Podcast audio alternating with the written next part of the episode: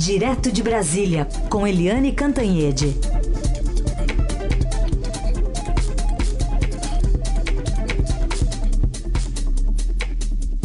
Oi, Eliane, bom dia.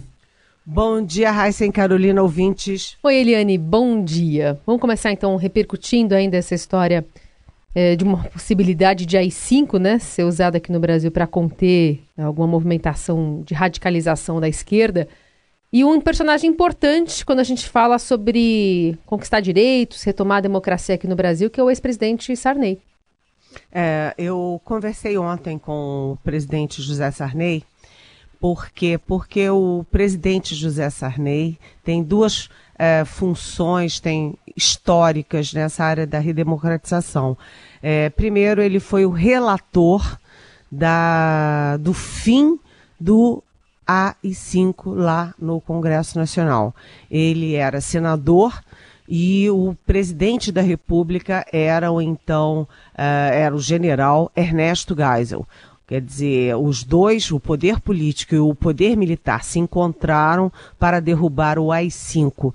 E os dois, conversando, Sarney e o Geisel, aliás, eles nunca se deram muito bem, mas enfim, os dois se articularam, o, o Geisel mandou o projeto para o Congresso e o Sarney foi o relator e o fim do AI-5 foi em 1978, de, o último ano do governo Geisel, e uh, um, é, dez anos depois da criação desse instrumento, que foi o mais demoníaco do ponto de vista formal da ditadura militar, porque o AI-5 permitiu o fechamento do Congresso, a perseguição a ministros do Supremo Tribunal Federal, a demissão de embaixadores, diplomatas, né, a censura à imprensa e, ao fim, das dos direitos e garantias individuais, ou seja, demoníaco, que como eu falei.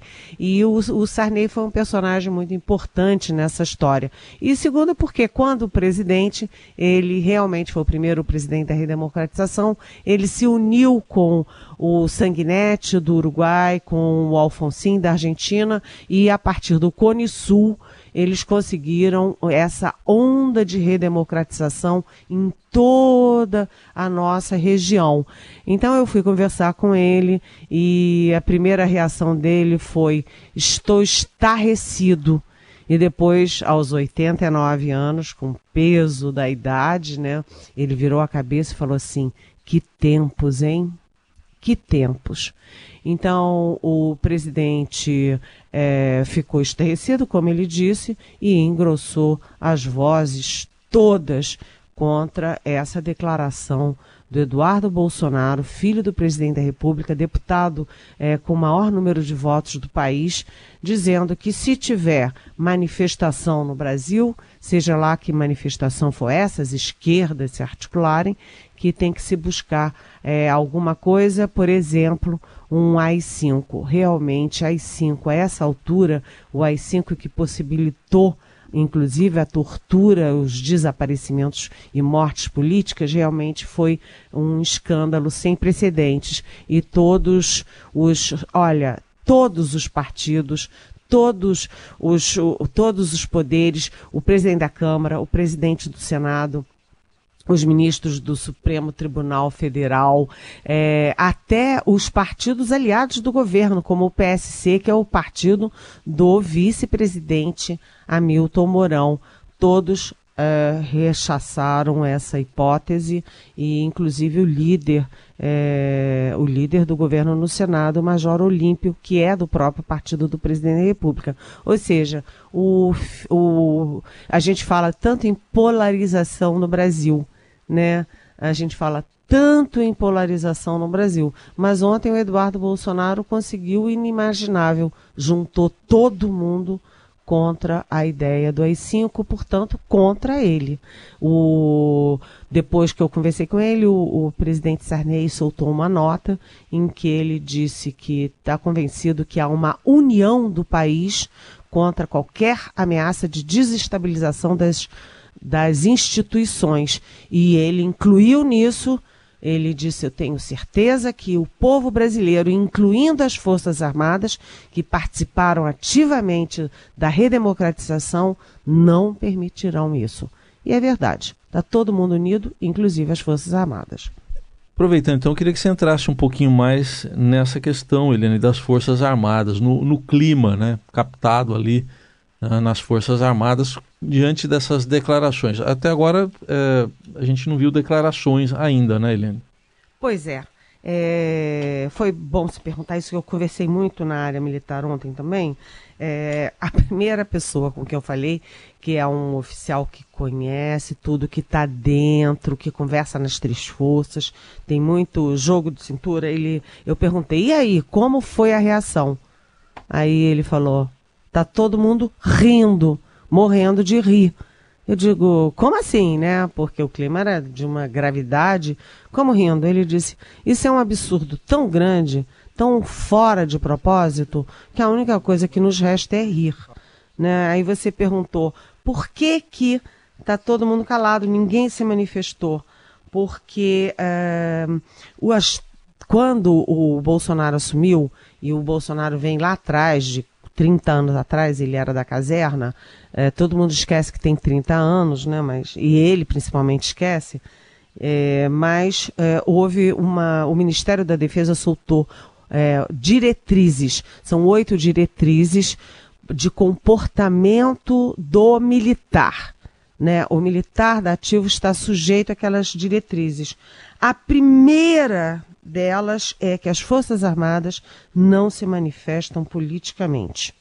Ninguém se manifesta politicamente, porque há um temor de como o Bolsonaro foi, como eu disse, há 30 anos atrás, aliás, saiu pela porta dos fundos militar, houvesse algum tipo de contaminação das Forças Armadas. Ninguém quer isso, até porque é, desde a Constituição de 88, você viu que foi o Geisel, em 78, que comandou o processo do fim do, do AI-5. E depois todo esse processo veio é, tendo muito apoio, ganhou é, apoio das Forças Armadas é, seguidamente para se, enfim, se passar de uma ditadura para uma democracia.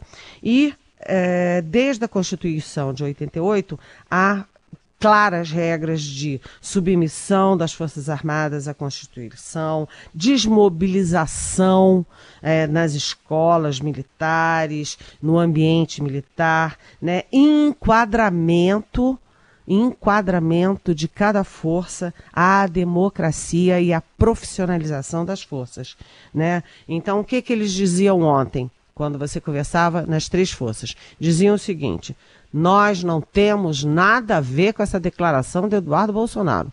Eduardo Bolsonaro não é militar, não tem nada a ver com a gente, não consultou a gente, né? O deputado Eduardo Bolsonaro é um deputado eleito, ele tem que uh, tem que se, se é, tem que responder lá no meio dele, que é o meio político, meio do Congresso. Não temos nada a ver com isso. E foi curioso porque o, um dos militares falou assim: ele é um deputado. Aliás, um deputado que não tem nada a ver na, não tem nada na cabeça. Mas isso é outra história, né? Foi uma avaliação pessoal dele. De qualquer jeito, os militares disseram que estão envolvidos aí para conter a onda de óleo nas praias, para cuidar da previdência, dessa grande negociação da previdência dos militares, e que não querem saber nada de negócio de AI-5, nada de manifestação política, nada disso. A única manifestação que eu vi, pelo menos, foi do é, general Heleno, que é o chefe do GSI, que disse ao Estadão é, declarou ao Estadão que não tem nada disso, mas deixou assim, olha, se tiver manifestação de rua, tem que saber como é que vai fazer. Deixou uma, foi uma declaração tanto é, ambígua. E aí o, o, próprio Eduardo Bolsonaro pediu desculpas de uma maneira meio enviesada, né? Disse que talvez, talvez tenha sido infeliz, mas disse que não há qualquer possibilidade de volta aos cinco. E o, o pai dele o Bolsonaro diz que quem fala em AI-5 está sonhando, sonhando, sonhando. Foi a televisão dizer que isso não é possível. De qualquer jeito, olha o estrago que uma declaração infeliz, mais uma, de um filho de um presidente, um atrás do outro, é, como é que uma declaração infeliz causa um estrago desse tamanho ao governo. Ninguém está discutindo mais economia, né, política, é, reformas, nada. Só a frase infeliz do filho do presidente da República, de uma gravidade enorme. Foi uma tragédia isso, viu? Olha, Eliane, aproveito até para colocar nesse contexto, acho que a pergunta até do Elvio, né, o que você achou do pedido de desculpas do Eduardo Bolsonaro sobre o, o novo AI-5, você meio que já respondeu, mas tem mais duas perguntas que eu vou colocar aqui para você, ainda relacionada a esse assunto. A Raquel Ribeiro, ela pergunta: Eu vejo as declarações de Bolsonaro, seus filhos, declarações que ameaçam a ordem democrática do nosso país, vejo autoridades repudiando as narrativas, mas não vejo nada realmente de concreto sendo feito para que novas declarações como esta não aconteçam.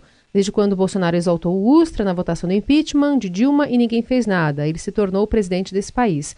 O que mais precisará acontecer para que alguém tome providências? Eu queria saber de quem a sociedade precisa cobrar ou começar a cobrar para que algo seja feito nesse sentido. Como é o nome da. da... É a Raquel Ribeiro. Raquel Ribeiro, parabéns. Sua pergunta é de uma importância imensa. E obrigada também, Elvio, pela sua pergunta. É, vou começar pelo Elvio dizendo o seguinte: como eu disse, achei é, um tanto ambígua a resposta do deputado, porque ele diz que talvez tenha sido infeliz. É, e diz que não há qualquer possibilidade de volta ao I5. Aí eu fiquei pensando, será que ele não sabia o que é o AI-5? é, é, complicado, né? É, ficou um tanto. Ele, depois de um dia inteiro pressionado para se desmentir, ele podia ser, ter sido conciso e dizer: desculpa, errei, não tem nada disso. Mas não, ele tergiversou ali um pouquinho. E no final ele ainda deixa entender que é, ele tem imunidade parlamentar e ele pode falar o que ele quiser, né? Exatamente. Ele já está se defendendo né, das consequências práticas que ele pode sofrer, que aí vem a resposta a Raquel. Raquel, é, é isso que o mundo político discute hoje, o mundo jurídico discute hoje. Por quê?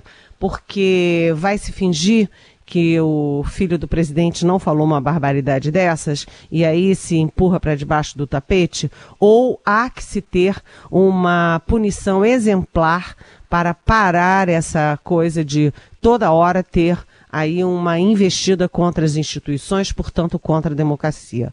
É isso o ambiente de hoje é exatamente um ambiente de grandes discussões sobre como punir o deputado Eduardo Bolsonaro é, por, por uma frase que, como ele disse, é infeliz? Não, não é só infeliz, não é de uma gravidade enorme, num contexto de grandes dúvidas, inclusive internacionais, sobre uh, o viés, a alma autoritária do governo instalado no Brasil. É, o que ele falou ratificou um sentimento ou um temor que ocorre dentro e fora do Brasil sobre o, a alma autoritária do atual governo. Então, se discute muito o que vai se fazer. O, a, a Procuradoria-Geral da República ratifica essa, essa posição do, Bolso, do Eduardo Bolsonaro, que já é preventivamente de autodefesa, de dizer que parlamentares é, tem imunidade. É, parlamentares têm imunidade parlamentar, né? Tem imunidade para falar o que bem entendem, né? Porque eles tão, têm direito à opinião, à fala, à manifestação de opinião. Mas ontem mesmo, 18 parlamentares de seis partidos diferentes já entraram é, no Supremo Tribunal Federal é, com uma ação por é, apologia ao crime. Apologia ao crime não é só manifestação de opinião. É muito mais importante do que isso. Além disso, você tem o Conselho de Ética da Câmara e a coluna do Estadão da Hoje, que lembra hoje que sem base parlamentar, né, com o PSL todo desmontado, é, o Eduardo Bolsonaro pode ter dificuldades, ter minoria no Conselho de Ética e pode ser punido no Conselho de Ética da Câmara.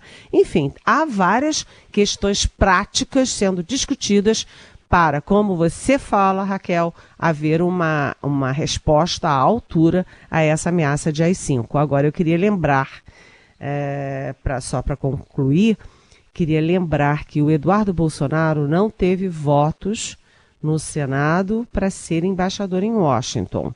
Né? Ele inventou essa história de ser líder e tal, mas na verdade ele não foi adiante com essa maluquice de ser embaixador em Washington, porque sabia que se colocado em sabatina, se colocado em votação, ele iria perder. E agora ele não teve voto no Senado, ele corre o sério risco de também não ter voto na Câmara para se livrar de um processo por é, apologia ao crime. Então, é o filho do presidente da República impondo não apenas constrangimento, mas grandes possibilidades de derrota ao pai dele, presidente da República. Helena, ainda falando um pouco dessas consequências possíveis aí para o deputado Eduardo Bolsonaro, com as declarações dele, agora há pouco pelo Twitter, o senador Flávio Bolsonaro saiu em defesa do irmão, por causa da, da questão envolvendo as declarações sobre a volta do AI-5, e ele disse o seguinte, escreveu, para Flávio, ah, ele escreveu o seguinte, a simples tentativa de caçar o mandato de um deputado por falar já é o próprio AI-6. Só que o AI-6, é, talvez ele não saiba, o, o senador, o AI-6 existiu, viu? E é o, foi o ato institucional que mudou o Supremo Tribunal Federal, aposentou compulsoriamente ministros do Supremo e deixou o Supremo com essa configuração que a gente tem hoje, 11 ministros. E aí, Eliane? Pois é, é talvez falte um pouquinho de conhecimento da história também e um pouquinho de precipitação nas manifestações.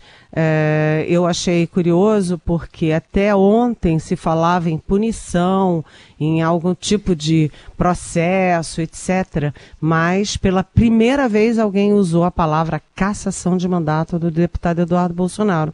E veja só, foi o próprio irmão dele. Significa que o clã Bolsonaro está trabalhando com a hipótese de cassação do mandato do Eduardo Bolsonaro. É, a gente lembra que lá no, na fala do Bolsonaro é, de madrugada, quando ele reagiu àquela história ainda muito confusa, nebulosa do porteiro do condomínio deles no Rio de Janeiro, o Bolsonaro falou algumas vezes, mas duas ou três vezes: enquanto não prenderem o filho meu, não vão descansar. Enquanto não prenderem o filho meu, não vão descansar.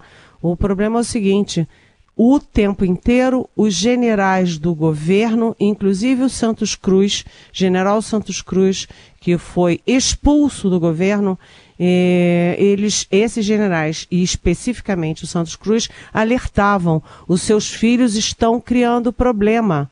Eles estão criando problema. Filho de presidente não cria problema, fica quieto, né? Eh, ou age dentro do seu espaço parlamentar. Os meninos nunca fizeram isso. Agiram como se fossem donos da República, querendo voos altíssimos, embaixador em Washington e tal. E agora eles estão tendo o que eles próprios plantaram.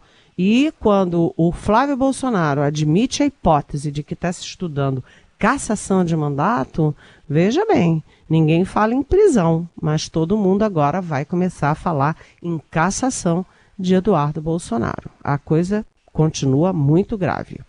Eliane, a última pergunta aqui do João Carlos Mendes ainda sobre esse assunto, levando, acho que aqui uma visão mais política é, dessas idas e vindas, né? Nessa semana a gente já teve vídeo de leão, né, no Twitter do presidente, querendo ou não atacando também é, o Supremo Tribunal Federal, é, al, al, algumas notícias que acabaram encobrindo o noticiário como um todo, né? Ontem, por exemplo, saiu números é, do desemprego não são números é, muitíssimos bons, mas demonstram que de pouquinho em pouquinho as coisas estão andando aqui no Brasil.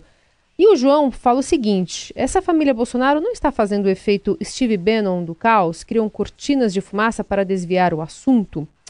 Que opinião você tem a respeito é, dessas notícias que acabam encobrindo outros assuntos? Oi, João Carlos bem-vindo. Todo mundo acha que há cálculo político, que é uma estratégia, mas eu não consigo imaginar uma estratégia que derruba o próprio é, governo, que derruba as próprias notícias boas do governo. Que estratégia é essa? É uma estratégia de maluco, só pode ser. Porque o presidente Jair Bolsonaro é, fez essa viagem, foi à Arábia Saudita, foi à China, etc. Ele voltou ontem. Ontem era o dia de se comemorar os resultados. Vamos consolidar os êxitos da viagem. Trouxe tanto disso, tanto daquilo, investimento, tal. Ninguém falou da viagem, porque todo mundo ficou falando de AI-5 o dia inteiro né? Você teve, tem a, a questão do desemprego, que como a Carolina falou, ainda não é uma coisa boa, para ser comemorado, mas é uma tendência é, positiva, otimista. E você teve o que eu falei aqui ontem, antes de estourar a crise do Eduardo Bolsonaro e do AI-5, é, o novo AI-5, eu estava falando aqui ontem da palestra do, do ministro Paulo Guedes para o Summit do Estadão, e o ministro Paulo Guedes foi muito convincente ao falar na recuperação da economia, é, nas medidas liberalizantes, na desengessar os investimentos, é, diminuir o poder do Estado, a quebra de, de, de monopólio, a liberalização aí na área de gás, de cabotagem, etc. Tudo isso são notícias boas. Mas eles reclamam que a imprensa não dá. Como que você vai focar em notícias boas? Se o filho do presidente da República fica falando em trazer de volta o AI-5. Será que eles não percebem a gravidade disso? Olha, João Carlos, na verdade eu acho que não tem estratégia nenhuma. Eu acho que é simplesmente é, falta de estratégia, falta de experiência, ignorância e um viés autoritário, sim né, os filhos prejudicam os pais, os militares cansaram de advertir isso, o Bolsonaro não quis ouvir. Então ele está pagando o preço da leniência dele com os filhos dele. Muito bem, essas são as respostas que Eliane Cantanhede, é, todos os dias aqui no, na, na Rádio Dourado, no Jornal Dourado, né, traz para você que escreveu com a hashtag Pergunte para Eliane nas redes sociais, mandou aqui pelo Facebook ou então pelo WhatsApp, o 99481 1777. Eliane, fechamos assim a nossa sexta-feira. Segunda-feira tem mais. É, e o fim de semana vai ser animado. Ah, Até segunda-feira. Bom fim de semana. Beijo.